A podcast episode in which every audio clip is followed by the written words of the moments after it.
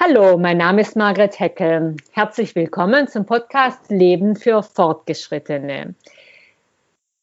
Ich freue mich heute sehr, Ihnen Professor Dr. Hans-Martin Hasselhorn vorstellen zu dürfen. Er forscht an der Universität Wuppertal und kann uns sagen, warum Menschen wann und wie in Ruhestand gehen. Wie treffen Sie die Entscheidung, wann Sie mit dem Arbeiten aufhören wollen? Hat es etwas mit der Höhe der in Aussicht stehenden Rente zu tun? Oder damit, ob der Partner noch arbeitet? Ist es eher der Gesundheitszustand? Oder spielt die Freude oder eben der Frust an der Arbeit die Hauptrolle? Darüber wollen wir heute im Podcast mit Professor Hasselhorn sprechen. Er ist Arbeitsmediziner und betreut eine außerordentlich interessante Langzeitstudie namens LIDA, mit der eben diesen Fragen auf den Grund gegangen werden soll. Herr Professor Hasselhorn, ganz herzlich willkommen hier beim Leben für Fortgeschrittene. Erzählen Sie uns bitte zuerst ein wenig über die Studie, die ja schon etliche Jahre geht. Ja, hallo Frau Heckel. Ähm, die LIDA-Studie, LIDA steht für Leben in der Arbeit. In der LIDA-Studie befragen wir seit 2011 alle ungefähr drei bis vier Jahre bis zu 6600 Babyboomer zu Hause zu ihrer Arbeit, zu ihrem Erwerbsleben und auch zu ihrem, Erwerb, äh, zu ihrem Privatleben und natürlich dann auch zu Dingen wie ihrer Gesundheit und dann insbesondere zu ihren Vorstellungen von ihrer Zukunft, also auch was die Erwerbsteilhabe angeht. Und unser Ziel ist eben dabei zu untersuchen, wie sie ihren Weg gehen vom Arbeitsleben in den Ruhestand. Und die Leute, die wir befragen, sind immer dieselben. Das heißt, wir können Entwicklungen über die Zeit gut verfolgen. Und ich würde gerne mal ein Beispiel nennen, nur damit man sich vorstellen kann, was wir so rausfinden können. Wir können zum Beispiel zeigen, übrigens auch erstmals zeigen, dass viele Ältere ihren Arbeitgeber wechseln. Das sind im Jahr ungefähr drei Prozent. Ja, und dass das ihnen dabei sehr gut tut, in aller Regel sehr gut tut, und zwar vor allem in Bezug auf ihre Gesundheit, sehr wichtig, aber auch in Bezug auf die Arbeitsfähigkeit, das ist auch wichtig, und interessanterweise in Bezug auf die Arbeitsbedingungen und auch ganz besonders die Vereinbarkeit von Arbeit und Familie. Und das finden wir eben nicht nur bei denen, die ihren Arbeitgeber freiwillig wechseln, also aus eigenem Antrieb, sondern auch bei denen, die gezwungen waren, dies zu tun. Das heißt, äh, einfach die neue Umgebung, die neuen Herausforderungen wirken ganz stimulierend dann. Ja, da fällt irgendetwas weg, was bei einigen nicht ganz so gut war. Und dann kommt etwas Neues hinzu. Und die gute Nachricht ist, dass es eben auch für diejenigen gut ist, die gezwungen waren, den Arbeitgeber zu wechseln. Dieser positive Effekt, der hält an, aber er hält nicht ewig an. Und nach drei bis vier Jahren normalisiert sich so manches wieder. Aber wir wissen natürlich nicht, was gewesen wäre, wenn diese Menschen geblieben wären. Also die wahren Risikopersonen, das zeigt eben auch diese Untersuchung, die eine Mitarbeiterin von uns eben gemacht hat. Die wahre Risikogruppe sind eigentlich die, die bleiben und gerne gehen möchten. Diesen Menschen geht es schlecht und zwar jedes Jahr schlechter. Aber Ihre äh, Ergebnisse sind ja eine große Ermunterung, dann eben diesen Schritt zu wagen und sich was Neues zu suchen, obwohl man vielleicht glaubt, man würde das gar nicht mehr schaffen und man sei schon in Anführungszeichen zu alt. Ja, genau. Das sind, es ist schon so, dass, dass dass natürlich das politische Systeme, die es einem erleichtern, den Arbeitgeber zu wechseln, auch im höheren Alter, die einen dann aber nicht in Arbeitslosigkeit fallen lassen, dass solche Systeme natürlich ähm, günstig wären für die Älteren, auch mit dem Ziel, sie eben länger in, im Erwerbsleben zu halten. In Dänemark ist, gibt es ein solches System, das nennt man Flexicurity. Das heißt, dort kann man schon leichter den Arbeitsplatz verlieren, aber das soziale System fängt einen auf und man kommt auch wieder leichter in Arbeit. Das wäre wirklich günstig für die ältere Generation, wenn man will, dass sie länger erwerbstätig sein möchten. Sie haben es gerade erwähnt, in Dänemark und den skandinavischen Staaten gibt es ja andere Konzepte, um Ältere auch länger im Arbeitsleben zu halten. Und was genau passiert da Flexicurity? Sie haben den Begriff schon erwähnt, aber wie schafft man diese Sicherheit, dass die Menschen sich dort trauen, sich neue Jobs zu suchen, Neues zu beginnen? Naja, ich denke, die Menschen, die ihren Job verlieren, und es ist leichter in Dänemark, den Job zu verlieren, auch wenn man älter ist, Da hat man nicht diesen Schutz, den man hier als Senior sozusagen im Unternehmen hat, in gleicher Weise. Äh, diese Menschen sind schlicht und einfach gezwungen, eine neue Arbeit zu suchen, müssen dann auch das nehmen, was ihnen angeboten wird. Aber das ganze System ist flexibler und nimmt eben auch ältere Menschen früher auf. Die skandinavischen Länder haben bestimmte Dinge gemeinsam, und zwar, dass sie ein Ausstiegsfenster haben. Das heißt, dass man schon mit 62 zum Beispiel die, die volle Rente bekommen kann. Man kann dann aber auch noch weiterarbeiten. Das ist übrigens die Regel in, in Norwegen beispielsweise, dass die Menschen dann in den frühen 60er Jahren ihre Rente auch nehmen, aber eben weiterarbeiten. Das heißt, das Renteneintrittsalter ist dort überhaupt nicht gleichzusetzen mit dem Erwerbsaustrittsalter. Ähm, dann gibt es manche Länder, die sogar Anreize schaffen, dass man möglichst lange arbeitet. Und das ist zum Beispiel Finnland, die, die Rentenansprüche der, des 66., 67. und möglicherweise auch 68. Lebensjahres, die man erwirbt, sind deutlich höher als die Rentenansprüche, die man zu früheren Zeiten erwirbt. Also das Ziel ist quasi, sie mit finanziellen Anreizen möglichst lange im Erwerbsleben zu halten. Dieses Fenster, dieses Zeitfenster und diese Doppelung von, von Berentung und auch von, Ein von, von Arbeitstätigkeit, ähm, das sind äh, Charakteristika ähm, des Nordens zweifellos. Laufen denn dann da die Rentenzahlungen praktisch parallel zu den Einkommenszahlungen? Ja. Aha, ja. okay. Aha, aha, aha. Und heißt es denn auch da, aber, dass die Rente, die dann eben beginnt, eher niedriger ist und dann über die Zeit ansteigt, also überproportional auch ansteigt? Also je länger man arbeitet, umso höher wird letztendlich die Rente, die man in den Folgejahren bekommt. Das ist schon so. Mhm. Wenn wir jetzt nach Deutschland zurückgehen, Herr Professor Hasselmann, ja. was sind denn hier die Hauptgründe für die Entscheidung, in Rente zu gehen? Was sagt Ihre Studie da? Naja, ich glaube, dass wir alle unsere Vorstellungen haben zu diesen Gründen ähm, dafür, dass man ähm, in Rente geht oder dass man vorzeitig in Rente geht. Nehmen wir mal diese Gründe. Ja, und als erster Grund wird immer genannt die schlechte Gesundheit, das ist klar. Ne? Und der zweite Grund ist dann eigentlich die Arbeit die einem nicht mehr gefällt oder die man einfach nicht mehr schafft.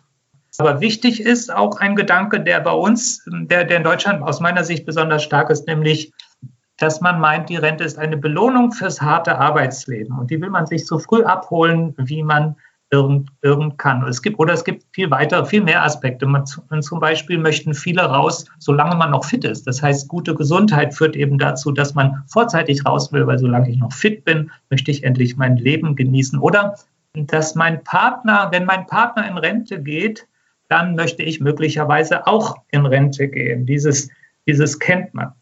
Mm. Aber worauf man vielleicht nicht so leicht kommt, ist, dass wir bedenken sollten, dass es immer viele Gründe zusammen ist, sind, die zusammenkommen. Die Finanzen, die Gesetzgebung, der Arbeitsmarkt, alles das spielt zusammen. Und erst dann entscheide ich mich rauszugehen. Und ein anderer Punkt, auf den man nicht so leicht kommt, das ist, dass manchmal schon sehr früh im Leben die Weichen dafür gestellt werden, ob man früher oder später in Rente geht. Zum Beispiel, welchen Beruf wähle ich? Ja? Oder wie ist der Altersunterschied zu, dem, zu meinem Partner oder meiner Partnerin? Oder auch, wie ist mein Gesundheitsverhalten im, Laufe meines Lebens? Nicht? Diese sind alles Faktoren, die bestimmen, ob ich früher oder später ähm, aussteige oder die, die, mit, die mit beeinflussen. Und das alles ist komplex. Und wir versuchen in LIDA diese Komplexität immer mitzudenken, wenn wir unsere Fragen bearbeiten. Und würden wir das nicht tun, dann würden unsere Ergebnisse trivial und sie würden keinem nützen. Sie sagen, wenn Sie die Menschen konkret fragen, sagen 75 Prozent, dass, dass, dass Arbeit für sie einen besonderen Wert hat. Aber gleichzeitig haben wir dann dieses Spannungsverhältnis, wenn wir sie fragen, wie früh wollen sie in die Rente, sagen dann auch wieder eine überwältigende Zahl, so früh wie möglich. Und, ähm, Mehr als die Hälfte. Mehr als die Hälfte ja. sagt, ich und, möchte und, ähm, so früh wie möglich in die Rente. Genau. Okay, okay. Und haben Sie schon eine Möglichkeit, wie man dieses Spannungsfeld, äh, ähm, ja, wie man damit umgehen könnte? Ja, die, wir müssten erstmal in der Lage sein, dieses Spannungsfeld zu erklären. Mm, mm. Wir haben ja jetzt gerade jüngst ähm, veröffentlicht einige Publikationen zur Frage der Qualität der Arbeit und wir stellen fest, dass eben 19 Prozent aller in den Babyboomer-Jahren arbeiten unter einer eindeutig schlechten Arbeit. Wir nennen die die Gruppe der Poor Quality. Und da ist alles schlechter als in diesen anderen Gruppen. Und wenn wir diese mhm. Menschen fragen, ah, was bedeutet ihnen die Arbeit, dann sagen immer noch 52 Prozent, die Arbeit, die ich mache, bedeutet. Warum sagen diese Menschen, die Arbeit bedeutet mir viel? Und da gibt es Literatur, bin ich jetzt bis in die 70er Jahre zurück, und da sagen die, die Psychologinnen, Arbeitspsychologinnen und Arbeitswissenschaftlerinnen von damals, sie sagen, dass es halt verschiedene Mechanismen sind. Die Menschen können einfach nicht zulassen, dass die Arbeit, die sie nun lange gemacht haben, dass das eine schlechte Arbeit gewesen sein soll, weil sie damit dann auch ihre, einen Teil ihrer eigenen Identität wegnehmen würden. Oder sie vergleichen sich immer mit ihren Kolleginnen und Kollegen, die es ja genauso schlecht haben wie sie. Oder sie wissen genau, dass sie an ihren Arbeitsbedingungen eben nichts ändern können. Das heißt, es gibt eine Reihe von Gründen, weshalb Menschen eben diesen Mechanismus aufbauen, dass sie eben eigentlich eine eigentlich schlechte Arbeit dann doch eben als gut bezeichnen. Aber mhm. trotzdem ist es so, dass sie aus dieser Arbeit raus wollen und möglicherweise gibt es ihnen auch eine gewisse Genugtuung, dann sich wenigstens diese Belohnung abzuholen, die Belohnung der frühen Rente. Und bei den Leuten, die, harte, die ein hartes Arbeitsleben haben, gar hinter sich haben, den, mhm. die, die haben sich auch verdient, meiner Meinung nach dass sie in diesem Sinne verdient. Aber bei anderen Gruppen, die die gute Arbeit haben, das sind ja nun mindestens auch, das sind ja dann deutlich mehr. Es sind ja dann ungefähr 60 oder mehr als 60 Prozent, die, denen, von denen ich jedenfalls sage, dass sie eine gute Arbeit hätten. Und bei denen sage ich nicht, dass die Rente die Belohnung ist für ein hartes Arbeitsleben, sondern die, die Rente ist dann möglicherweise noch ein Sahnehäubchen obendrauf, weil die Arbeit diesen Menschen nämlich im Laufe ihres Lebens ganz viel Stabilität gegeben hat und Identität. Lassen Sie uns zum Schluss noch mal kurz äh, auf die Risiken von einem frühen Renteneintritt kommen. Äh, auch die haben Sie ja äh, erforscht, weil vor den meisten liegen ja oft noch zwei, drei Jahrzehnte. Also wir wissen eben, für manche Menschen ist der frühe Renteneintritt ein Segen. Darüber haben wir gerade eben gesprochen. Und ich finde eben, sie sollten auch nicht für einen früheren Austritt, also finanziell bestraft werden. Das heißt, es müsste Regelungen geben, ähm, dass sie bei voller Rente eben vorzeitig in Rente gehen können. Aber andere, viele Gruppen, also ich selber zähle auch zu dieser Gruppe, sind auf jeden Fall noch in der Lage, länger als bis äh, zum 67. Lebensjahr ähm, zu, zu arbeiten. Aber Viele von diesen Menschen, die noch in der Lage wären, sind vorher ausgestiegen. Nur die wenigsten erreichen in Deutschland ähm, die, das Regelrenteneintrittsalter in Arbeit. Sicherlich ist es so, dass viele von denen einen frühen Austritt aus dem Erwerbsleben bereuen, weil ihnen dann wichtige Dinge fehlen, die sie zum Teil auch schon angesprochen haben, die Zeitstruktur, die sozialen Kontakte, die Anerkennung und das, das Gefühl, auch was Nützliches äh, zu machen. Und wir sehen ja inzwischen auch, dass viele Menschen auch wieder einen Job aufnehmen. Die Anzahl derer, ähm, die ähm, bei, nach dem Renten, nach ihrem Renteneintritt dann noch erwerbstätig sind, die liegt jetzt inzwischen ganz neue Zahlen, aber 1,3 Millionen. Und diese Zahlen, die haben sich fast verdoppelt seit, seit 2005. Müssen wir denn was gegen diese Kultur des Frühausstiegs tun? Oder wir haben jetzt ja gerade gesprochen, dass die Menschen auch selber reagieren, indem sie dann doch wieder später arbeiten. Kann man dem seinen Lauf lassen? Was würden Sie sagen? Wir haben eine Kultur des Frühausstiegs in Deutschland, das ist völlig klar. 90 Prozent wollen nicht bis zu ihrem eigenen, also 90 Prozent der Babyboomer wollen nicht bis zu ihrem eigenen Rentenalter arbeiten. Die Jüngeren, bei den Jüngeren sind es dann noch mehr was man aber auch ähm, nachvollziehen kann. Je näher man kommt, umso realistischer schätzt man dies ein. Aber selbst eben bei den Babyboomern ist es kaum, ist es kaum einer, der wirklich bis 65 oder bis 66 oder 67 arbeiten will. Wir haben diese Kultur des Frühausstiegs und, und wir werden über eine Weitererhöhung des Rentenausstiegsalters ähm, reden müssen in den nächsten Jahren, insbesondere jetzt nach dieser äh, großen Corona-Krise, die die Sozialkassen ja belehrt hat. Das heißt, und, und es wäre natürlich sehr schade, wenn diese Debatte eigentlich eher in einem Schockzustand ähm, stattfinden würde, als in einem konstruktiven, ähm, konstruktiven äh, Dialog. Und ähm, da denke ich, ist es nicht gut, diese Debatte Mike zu glauben, diese Debatte zu verschieben, so wie es die Rentenkommission gemacht hat und gesagt hat, wir müssen diese Thematik der weiteren Verlängerung irgendwann im Jahr 2025 oder 2026 wieder aufnehmen, sondern mein Wunsch ist schon, dass wir schon heute darüber reden, was uns Arbeit eigentlich bedeutet. Ja, und wenn wir darüber weit uns ähm, einig sind darüber, dass Arbeit uns gut tun soll, ja, dass sie gesundheits- und, und persönlichkeitsförderlich ähm, sein soll, dann würden wir automatisch anfangen, über die Qualität unserer Arbeit zu reden. Ja, was ist gut und was ist schlecht? Und die Schlussfolgerung daraus wäre dann, was muss geändert werden? Mm. Und, auch, und auch durch wen? Ja? Mm. Es ist völlig klar, dass ich von den Leuten, die unter den schlechtesten Arbeitsbedingungen oder in Deutschland erwerbstätig sind, dass ich nicht von ihnen erwarte, dass sie nun alle zu ihren Vorgesetzten gehen und sage, ähm, sie müssen meine Arbeitsbedingungen ver, ver, verbessern. Ansonsten werde ich Maßnahmen einleiten, ähm, die dazu führen, dass entweder die Unfallversicherung oder die Länder ihrer Aufsichtspflicht nachkommen und hier mal herkommen. Ja, das ist eine, das können wir überhaupt nicht äh, verlangen. Aber hm, es könnte sein, dass andere Institutionen eben aktiv werden und es nicht mehr dulden, so wie das in der Fleischindustrie nach vielen, vielen, vielen Jahren allen bekannt gewesen.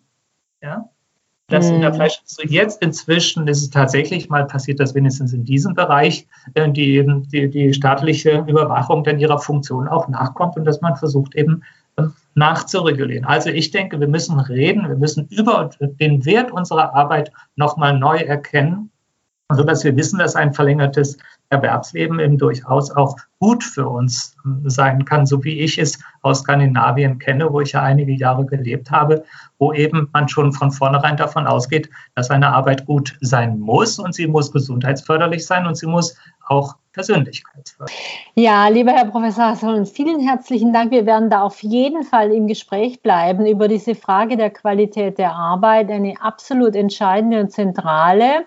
Und da wir jetzt auch äh, nächstes Jahr ein Wahljahr haben, wird auch eine, äh, die man dann eben auch politisch stellen kann, wenn man es denn möchte. Ganz herzlichen Dank. Wie immer würde ich auch Ihnen zum Schluss drei Fragen stellen bei diesem Podcast. Ich weiß, es gibt sie nicht in echt, aber dennoch, wenn die nette Fee den Zauberstab reichen würde und einen Wunsch gewähren würde, was wäre es denn, was Sie einführen würden, ändern, abschaffen?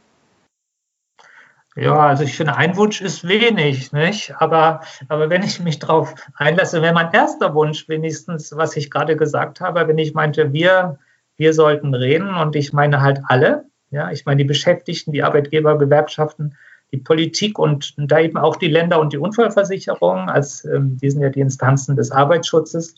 Unsere Ergebnisse legen eben nahe, dass ein Drittel aller älteren sozialversicherungspflichtigen Beschäftigten unter Bedingungen arbeiten, die aus meiner Sicht nicht tolerierbar sind. Ja, und mein Wunsch ist hier eben, dass sich hier keine Verantwortlichen in Politik und Arbeitsschutz wegducken, denn sonst will überhaupt keiner mehr bis zur Rente arbeiten. Herr Professor Hasselmann, was bedeutet Leben für Fortgeschrittene für Sie? Ja, Frau Heckel, ich finde, das ist zunächst einmal ein schönes Wortspiel. Ein sehr schönes Wortspiel, aber es ist auch ein riskantes. Ja, es darf meiner Meinung nach nicht so etwas Exklusives bedeuten, so wie Active Aging oder Successful Aging, sondern dann bitte eher Respectful Aging. Ja? Das heißt, Leben für Fortgeschrittene würde dann eben bedeuten, dass wir nicht, nicht alleine älter werden, sondern immer gemeinsam und im Dialog mit anderen. Und so wir Älteren, wir respektieren die Jüngeren und die noch Älteren. Ich selber gehöre ja auch der Babyboomer-Generation an. Und wir wollen genauso respektiert werden von den Jüngeren und den noch Älteren. Meiner Meinung nach klappt das dann in dem Sinne schon ganz gut in Deutschland. Ja, wunderbar. Also das nehme ich auf jeden Fall sehr gerne auf. Und ähm, dritte und letzte Frage. Der Podcast soll den Zuhörern und Zuhörerinnen ihre wöchentliche Dosis Zuversicht liefern. Was könnten Sie in der Hinsicht empfehlen? Und vielleicht ist es gar nicht so meine Rolle als Wissenschaftler, Zuversicht zu verbreiten. Aber ich glaube, ich selbst würde wohl zuversichtlicher, äh, wenn wir einfach alle gut und intensiv über das reden und diskutieren würden, was uns nah und wichtig ist und was gut für uns sein sollte, nämlich unsere Arbeit. Das würde mir viel Zuversicht geben. Prima, das machen wir. Wie gesagt, die Frage der Arbeitsqualität ein weites, schönes Feld für weitere Podcasts. Herr Professor Hasselhorn, ganz herzlichen Dank für dieses sehr interessante und auch neue Fragen aufwerfende Gespräch. Wer mehr über Ihre Studie wissen möchte, kann das unter auf Ihrer Homepage tun www.arbeit.uni-wuppertal.de. Wie immer natürlich äh, finden Sie den Link auch in den Show Notes. Mein Name ist Margaret Heckel vom Podcast Leben für Fortgeschrittene. Ich hoffe, er hat Ihnen gefallen. Sie konnten was mitnehmen. Schreiben Sie mir, wenn nicht. Sagen Sie mir, was Sie anders haben möchten. Und genauso freue ich mich über positive Rückmeldungen. Denn das Leben für Fortgeschrittene ist für Sie gemacht. Ihre wöchentliche Dosis Zuversicht. Vielen herzlichen Dank. Bleiben Sie dabei und ich würde mich freuen, wenn Sie demnächst wieder dabei sind beim Leben für Fortgeschrittene.